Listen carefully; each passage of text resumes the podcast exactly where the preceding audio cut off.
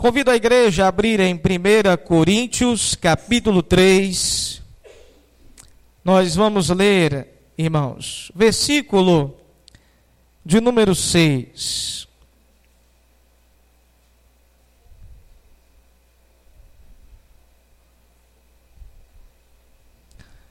Nós vamos ler o versículo 6 e depois continuaremos a exposição do restante do capítulo, conforme o tempo assim nos conceder, ok? 1 Coríntios capítulo 3, verso 6 é o texto base da doutrina dessa noite, diz assim a palavra do Senhor. 1 Coríntios 3, verso de número 6. Eu plantei, Apolo regou, mas o crescimento veio de Deus. Novamente, eu plantei, Apolo regou, mas o crescimento veio de Deus. Podeis tomar assento.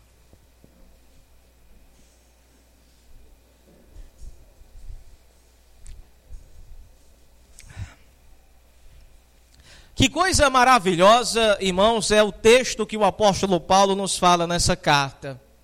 Estava eu discipulando as irmãs agora nessa segunda-feira, depois do grupo familiar, e me lembrando do texto, desse texto que Paulo fala, e sobre a, a questão da importância de entendermos o que é igreja, o que é povo de Deus.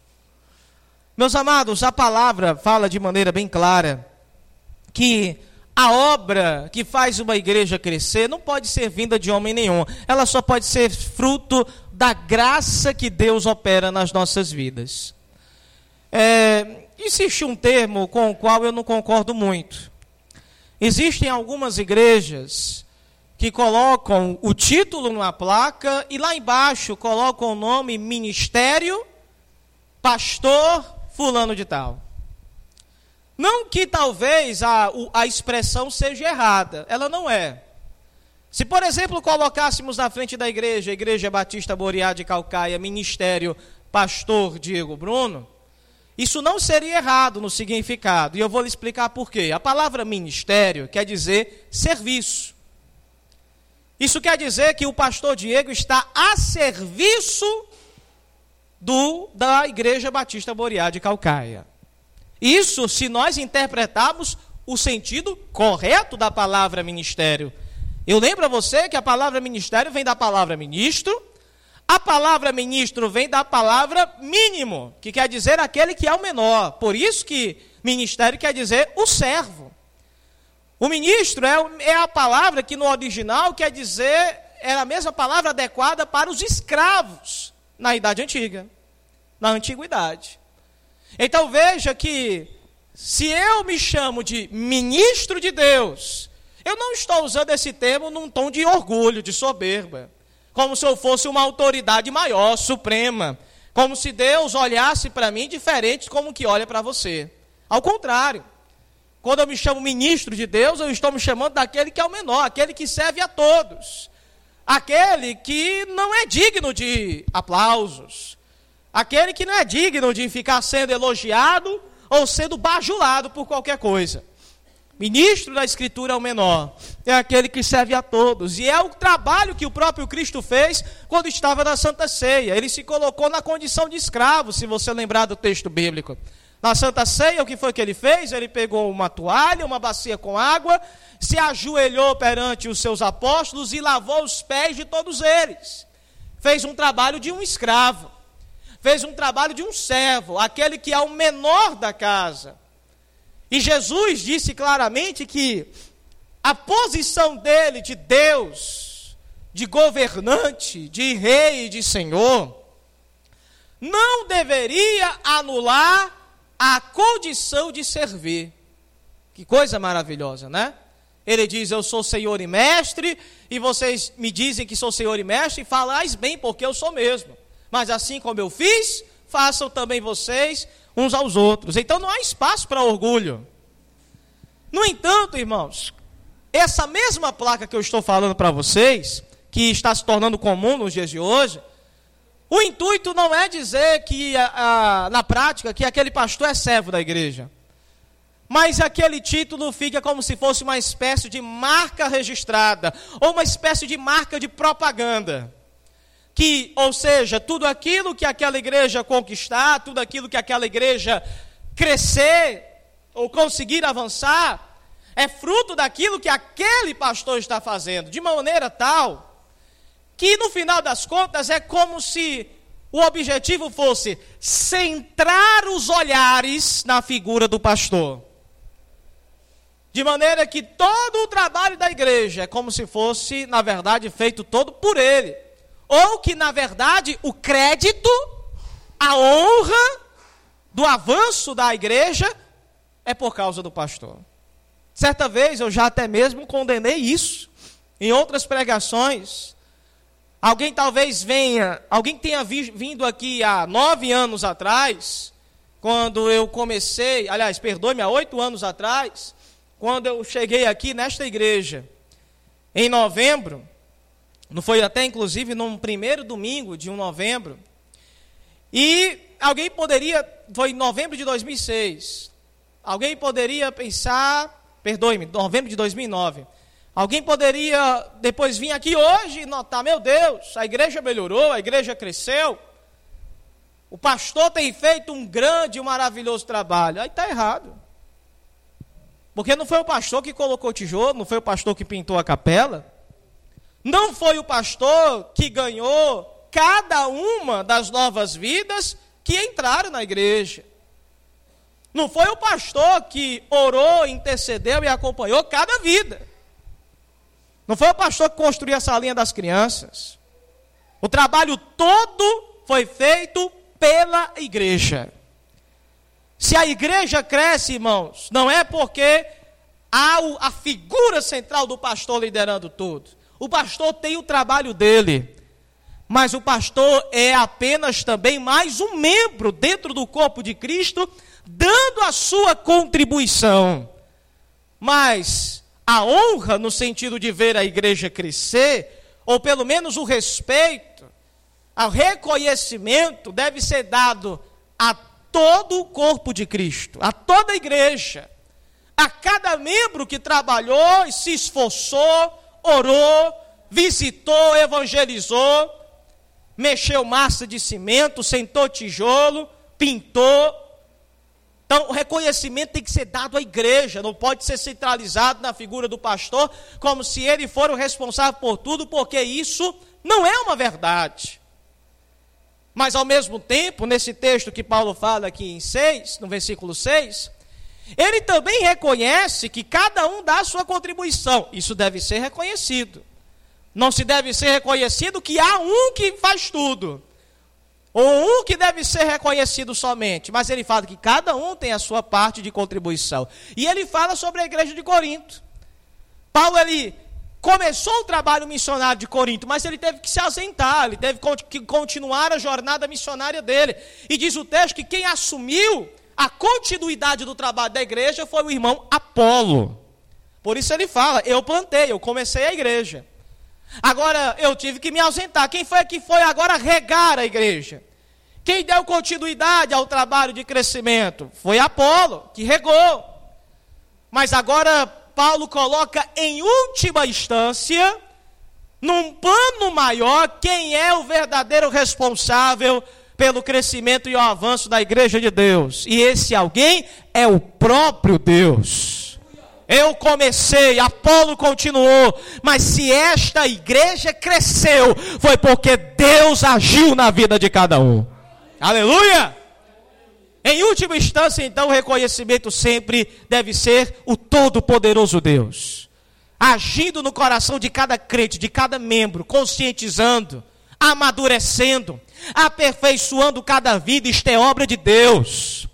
O pastor pode ser usado como instrumento, o irmão ao seu lado pode ser usado como instrumento de Deus para poder trabalhar em sua vida, mas sempre, sempre o agir, o milagre sobrenatural de Deus, de tirar o coração de pedra de dentro de nós e colocar um coração de carne, sensível à voz do Espírito Santo, cheio da graça, este milagre só Deus pode fazer. Aleluia! Então, pelo texto bíblico, nós reconhecemos, cada um tem a sua contribuição, mas só Deus pode ser glorificado. Honramos e respeitamos o trabalho de cada um, mas só Deus é que deve ser exaltado. Agora, no verso 7, eu lhe convido a acompanhar comigo. Ele diz uma frase para nos estimular a não sermos orgulhosos. Ele diz no verso 7: De modo que nem o que planta é alguma coisa, nem o que rega, mas Deus que dá o crescimento. Esse é alguma coisa quer dizer alguma coisa fora do padrão de Deus. Alguém como quisesse ser de destaque especial. Você pensa ser alguma coisa diferente dos outros, aí Paulo está dizendo: não, nem você não é nenhuma coisa diferente de ninguém. Nem o que planta é maior do que o que rega, nem o que rega é maior do que, do que aquele que plantou. Né? E aí o que ele está dizendo, mas é Deus, sim, Deus é o que é diferencial de todas as coisas. Ele sim é que deve ser glorificado. Ele é o fator de diferença na vida da igreja. O que faz toda a diferença na vida de uma igreja é a comunhão que cada crente aqui dentro dessa igreja tem com Deus. Se Deus está operando na sua vida, a igreja vai ser abençoada. Se Deus está trabalhando no teu caráter e está fazendo de você uma pessoa madura, Deus está abençoando essa igreja. Essa igreja está verdadeiramente crescendo. E no verso 8, ele agora vai delimitar, dizer claramente sobre a questão da, do campo de atuação. Ele diz no verso 8: Ora, o que planta e o que rega são um, e cada um receberá o seu galardão segundo o seu próprio trabalho. Isso quer dizer, olha, o que planta e o que rega, o que começa e o que continua a obra de Deus, são um, num sentido de unidade. Todos eles trabalham em prol de, uma, de um único objetivo, é ver a igreja de Deus sendo abençoada, é ver o nome de Jesus sendo glorificado nas vidas. Então, o que planta e o que rega são um. Agora ele diz claramente, mas, mesmo que todos aqui estejamos trabalhando em unidade, Paulo lembra uma coisa interessante. Ele fala, mas diante de Deus, que estabeleceu, e sinceramente, irmãos, eu ainda hoje me admiro disso. Deus não era e nunca foi obrigado a fazer nenhuma moeda de troca com você, dizendo: trabalhe para mim que eu vou lhe recompensar. Porque nós não precisamos disso. Deus nunca foi obrigado.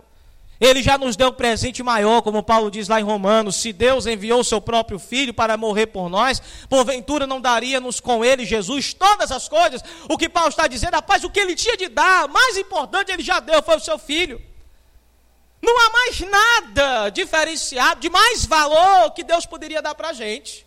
O mais precioso ele já deu, a salvação eterna e a comunhão com o seu amado filho. Então, o que passar disso pode ser até considerado lucro, mas nada supera o valor da salvação que Deus me deu. Só o valor da salvação desobrigaria Deus de querer me dar qualquer outra coisa, mas parece que Deus, irmãos, o amor dele extrapola a nossa razão. O amor de Deus vai além do nosso entendimento. Ele ainda quer recompensar o crente pelo trabalho que ele fizer na casa de Deus. Ele não é obrigado, mas ele estabeleceu isso, então eu não posso ser contra. Como ministro de Deus, eu tenho que passar para você isso, apesar de eu me achar indigno de qualquer tipo de galardão.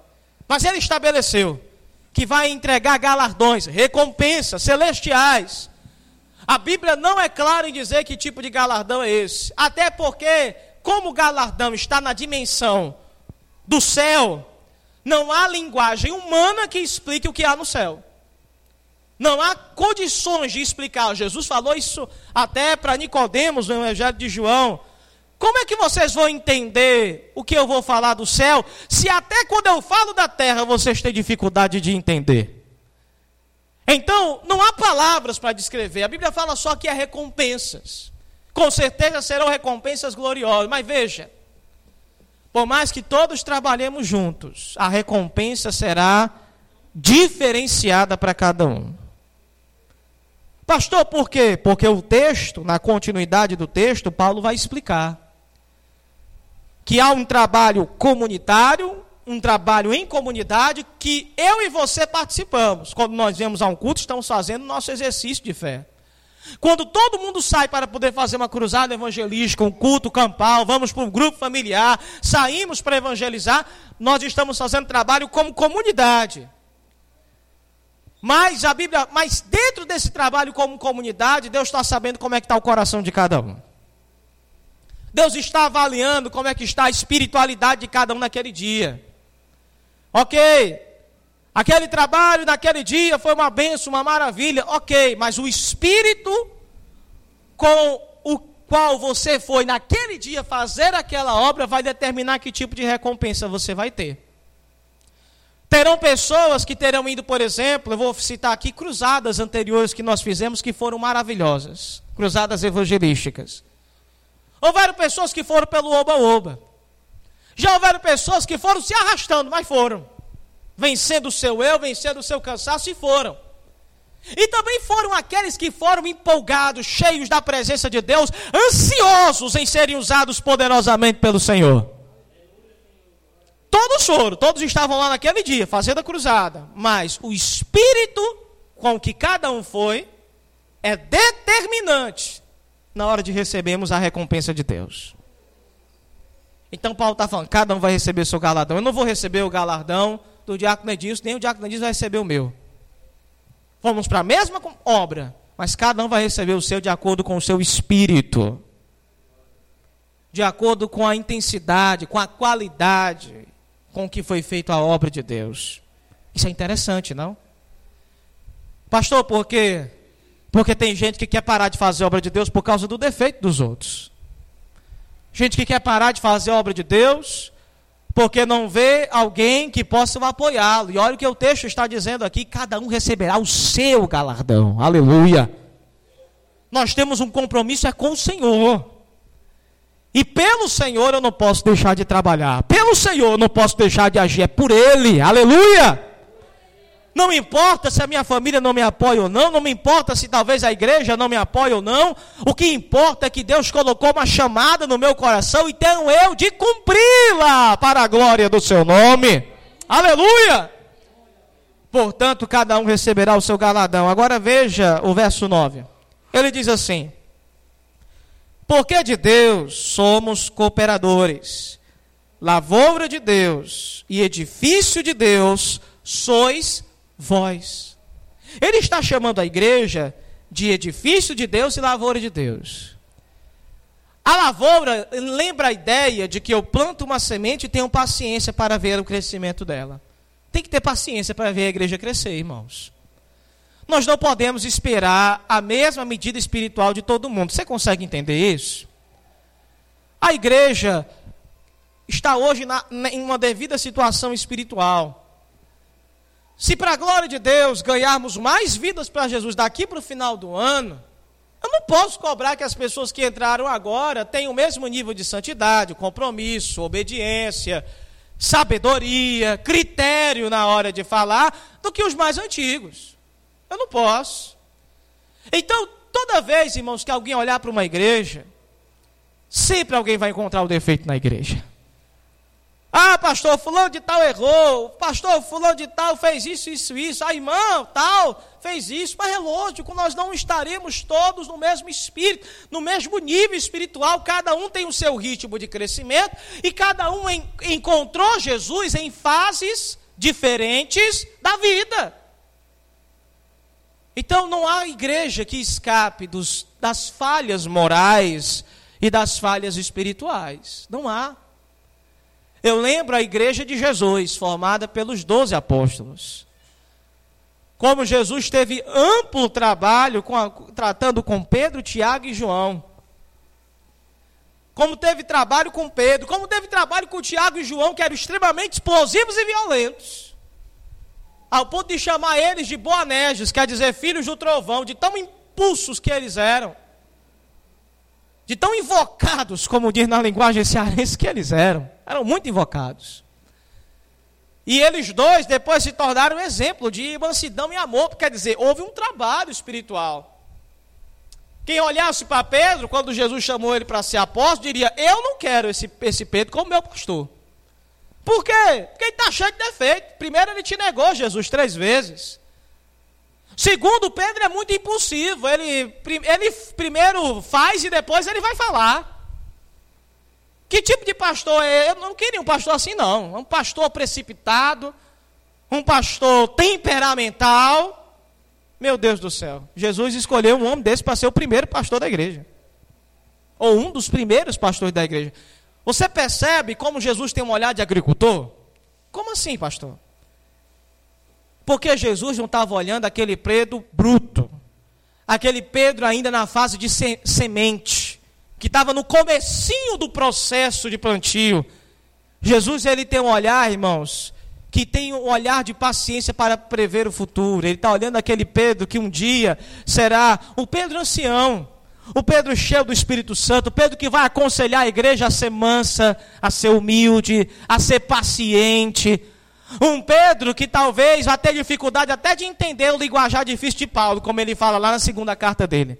Ele reconhece que o Paulo que era muito estudioso, tinha algumas palavras difíceis, um jeito difícil de falar das coisas do céu, mas ele reconhecia que Paulo era cheio de Deus e do Espírito Santo.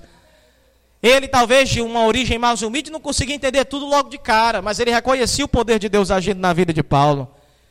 Talvez o Pedro Brutamontes, ainda de João capítulo 20, se visse Paulo pregar, talvez até diria se homem nem crente é, mas ele foi crescendo, ele foi amadurecendo. Então a igreja de Jesus, a igreja apostólica de Jesus, ela é cheia de defeitos. Nem por causa disso Jesus os abandonou, nem por causa disso Jesus desistiu. Ao contrário, Jesus nutriu esperança, era a lavoura dele, ele estava plantando sementes para que um dia elas crescessem. Que coisa maravilhosa. Deus olha para a sua vida e ele o enxerga como alguém que faz parte de uma grande lavoura. Você é uma planta no meio do plantio, da grande plantação de Deus. E ele tem um olhar de esperar com paciência o seu crescimento espiritual. Paulo também utiliza a figura do edifício. Vocês são edifícios de Deus. Vocês estão sendo construídos tijolo por tijolo. Aleluia. Estamos nós sendo construídos andar por andar desse edifício espiritual. Eu achei hoje, ouvindo um estudo bíblico, eu achei muito interessante uma figura é, do uso da árvore para indicar o verdadeiro crescimento do justo. O justo, da palavra de Deus, que até o Salmo 1 fala, nós somos como árvores plantadas junto ao ribeiro de águas. A árvore é muito interessante, porque a árvore é aquela que cresce para ambas as direções. A árvore, à medida que ela cresce, ela torna suas raízes mais profundas, crescendo para o chão. Mas mesmo tendo raízes mais profundas crescendo para baixo, ela não deixa de crescer para o alto. O crente, irmãos, é alguém que tem, de certa forma, quanto mais ele cresce, mais ele se preocupa com as necessidades da terra. Quando eu digo necessidades da terra, não é se preocupar com as questões das tribulações que sempre terão, mas com a necessidade do povo da terra, das almas perdidas. É nesse sentido que eu estou falando. Quanto mais crescemos espiritualmente, mais o nosso amor pelos que estão perdidos e necessitados nessa terra aumenta. E quanto mais crescemos na presença de Deus, quanto mais tocamos o Senhor, mais sentimos necessidade de nós temos de ajudar as pessoas aqui na terra. Crescemos para cima, mas crescemos aqui também na terra. Crente que diz que só deseja o céu e não quer evangelizar, não quer ganhar alma para Jesus, não quer descruzar os braços para tomar alguma atitude que possa evangelizar os perdidos, é um crente equivocado. É um crente que está confuso, é um crente que precisa ainda crescer e amadurecer. Não havia alguém mais divino do que Jesus na terra, porque ele era Deus no meio dos homens. Mas não havia ninguém mais humano do que ele. 100% Deus e 100% homem. Jesus foi a união mística e perfeita dessas duas naturezas como 100% que ele era homem, ele andava entre todos, cumprimentava todo mundo, falava com todo mundo, pegava na terra, dormia como todo mundo, comia como todo mundo, sentia fome. Ele não era, ele não fazia parte da classe dos religiosos que ficavam lá enfurnados dentro do templo, ou então dentro das sinagogas, afastados do contato do povo. Jesus andava no meio do povo. Aleluia! Como 100% homem que era, ele se preocupava pela natureza humana. E ele, irmãos, como 100% Deus, não deixava de falar sobre o céu, não deixava de falar sobre a vida eterna. É um equilíbrio entre as duas coisas. O crente é aquele que deseja o céu, mas ao mesmo tempo está olhando aqui para a terra e está transformando esse mundo pelo poder do Evangelho. Dá para andar as duas coisas de maneira harmônica. Eu não preciso ser um crente mundano que esquece do céu, e eu não preciso ser um crente que pensa no céu e esquece da necessidade das almas perdidas da terra. Eu posso fazer as duas coisas. Portanto, a Bíblia, como fala que a igreja é lavoura e edifício, Paulo fala, e nós somos os cooperadores. Agora, quando ele fala nós, ele está se referindo à liderança da igreja. Os pastores e ministros da igreja, eles são os cooperadores de Deus para o crescimento da lavoura, para o crescimento da igreja. Nós, cooperadores, ministros, líderes. Porque ele está se referindo à igreja como um todo. Agora, para nós podermos finalizar, eu quero ler com você o versículo de número 10. Ele diz assim: Segundo a graça de Deus que me foi dada, lancei o fundamento como um prudente construtor, e outro constrói sobre ele. Porém, cada um veja como constrói. O interessante, irmãos, que ele está se referindo isso à igreja de Corinto. Mas é lógico que doutrinariamente falando, isso se aplica a toda a igreja. Eu, como sábio arquiteto, lancei o fundamento. Eu comecei a obra. Ele está falando da igreja de Corinto. Ele começou a obra de Corinto. Foi ele que plantou a igreja. Foi ele que ganhou junto com Paulo, ou, oh, perdoe, junto com Priscila e com Áquila, foram eles que ganharam as primeiras vidas para formar a igreja de Corinto.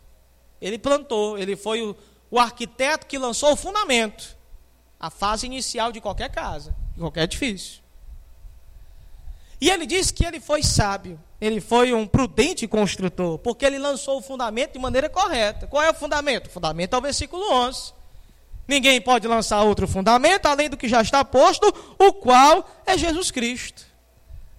Mas agora ele está mandando um recado para aqueles que estão substituindo ele no dia a dia da igreja. Olha, eu comecei a obra, mas eu quero alertar para vocês o seguinte: Olhe como cada um está construindo sobre esse fundamento que eu comecei. Irmãos, isso tem muito a ver, por exemplo, com o trabalho pastoral. Eu estava conversando com o irmão Sidney ontem, ele foi comigo lá para a congregação do Garrote, e a gente abordou esse assunto durante a conversa lá no carro. Irmãos, quando eu não era pastor, e pessoas chegavam para mim e começavam a reclamar dos seus pastores, dizer, o pastor falando de tal não fez isso, o pastor falando de tal abandonou o irmão nisso, aquela coisa toda. Eu ouvia a notícia, eu ouvia o acontecimento, já de terceira, quarta, não vou dizer nem terceira e quarta mão. Eu vou, eu vou falar assim, de terceira e quarta boca. E de boca em boca parece que a coisa fica vai se tornando pior. Porque eu não sei o que acontece, a gente tem um chama para coisa trágica.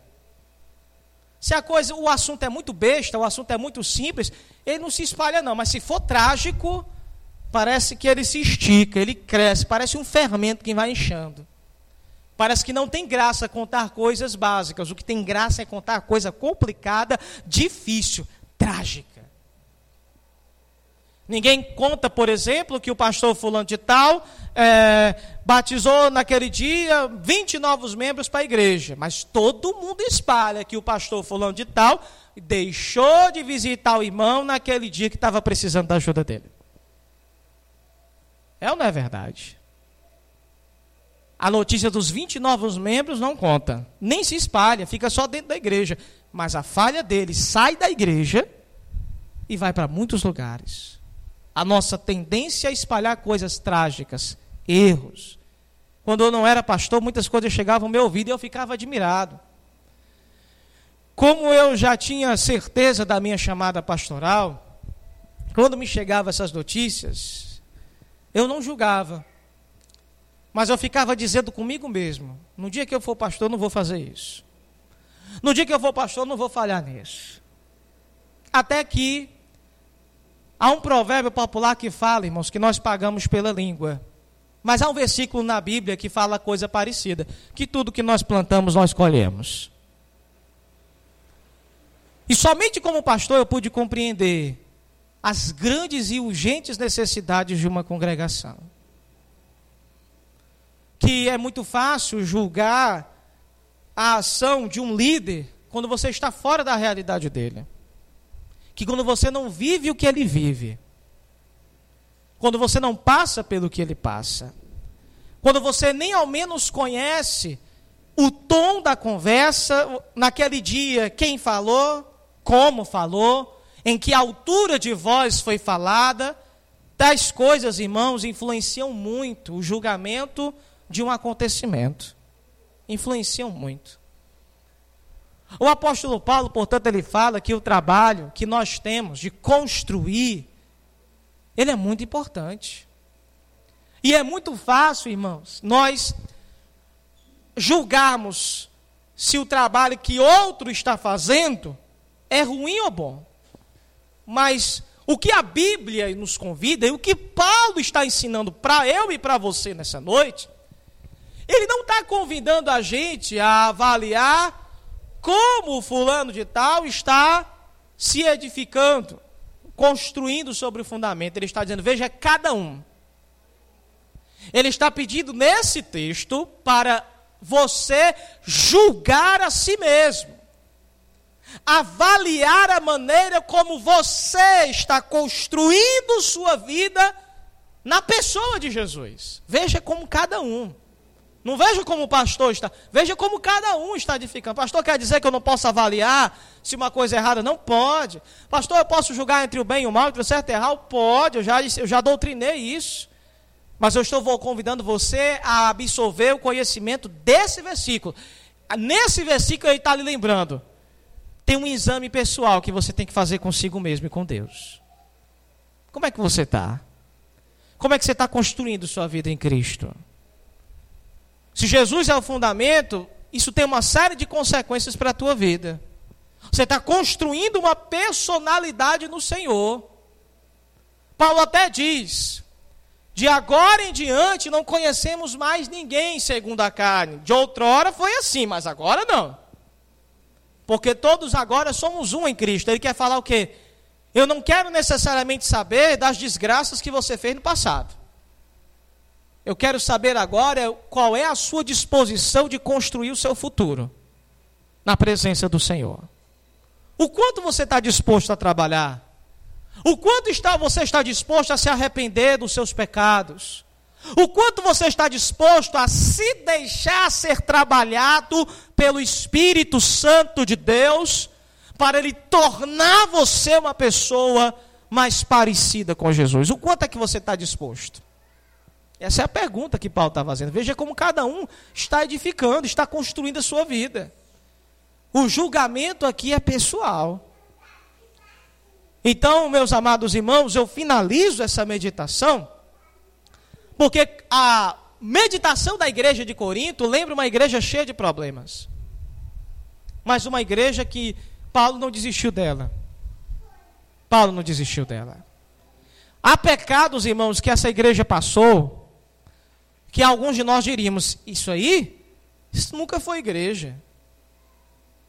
Você se congregaria numa igreja onde os irmãos, somente os mais ricos ceiavam e os mais pobres não ceiavam? Você se congregaria no lugar em que todo o culto, quando o pastor estivesse pregando, ao mesmo tempo tivesse um monte de gente profetizando, e todo o culto sempre é uma bagunça, você não saía do culto sem saber o que foi que aprendeu? Porque era todo mundo falando ao mesmo tempo? Você se congregaria num lugar onde é, você sabia que havia um jovem que estava se prostituindo com a própria madastra? E o pastor está sabendo disso, a igreja toda está sabendo disso e ninguém faz nada para remover esse pecado. Você acha que isso é igreja? Pois bem, isso é a igreja de Corinto. E ela não deixou de ser igreja, pastor? Não deixou de ser igreja. E mais, Agora me lembrando mais claramente que eu queria falar no começo da mensagem, quando eu estava discipulando as irmãs na segunda-feira, eu falei sobre santificação, e em 1 Coríntios capítulo 1, versículo 2, Paulo vai dizer: aos crentes da igreja em Corinto, santos, aos santificados em Cristo Jesus, chamados para serem santos. Ele chama essa igreja de santa. Mas como, pastor, se estava uma igreja cheia de pecado? É porque você tem que entender o que é santidade. Santidade na Bíblia é tudo aquilo que é separado e dedicado. Eles já foram santificados por Cristo, porque toda pessoa que é chamada para ser convertida, ela é santificada por Jesus. Ela é separada do mundo e é dedicada para trabalhar por Jesus. Por isso que todo crente é santificado.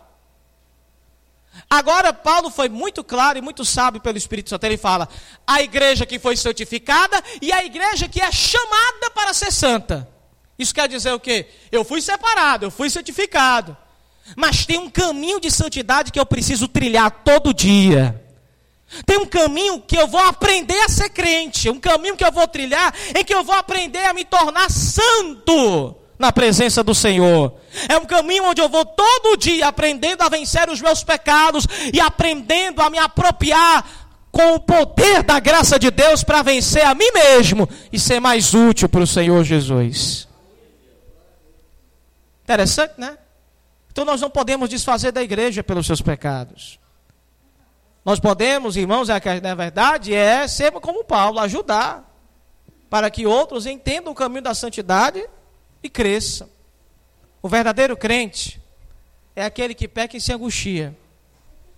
O falso crente é aquele que peca e nada lhe dói na consciência. O falso crente é aquele que peca, não sente nada e qualquer coisinha ele quer sair da igreja. Qualquer coisinha ele já argumenta, pai, eu vou embora, isso aqui não dá certo para mim não, aquela coisa toda. O verdadeiro crente é aquele que peca, dói a consciência e quando ele pensa em querer se separar dos irmãos, ele chora de tanta dor e angústia, porque é como se estivesse separando a carne dos ossos. Todo processo de saída de uma igreja é um processo difícil, é um processo traumático. Assim era a igreja de Corinto e assim nós podemos tirar muitos ensinos dela. Amém? Fiquemos de pé para nós terminarmos a nossa meditação.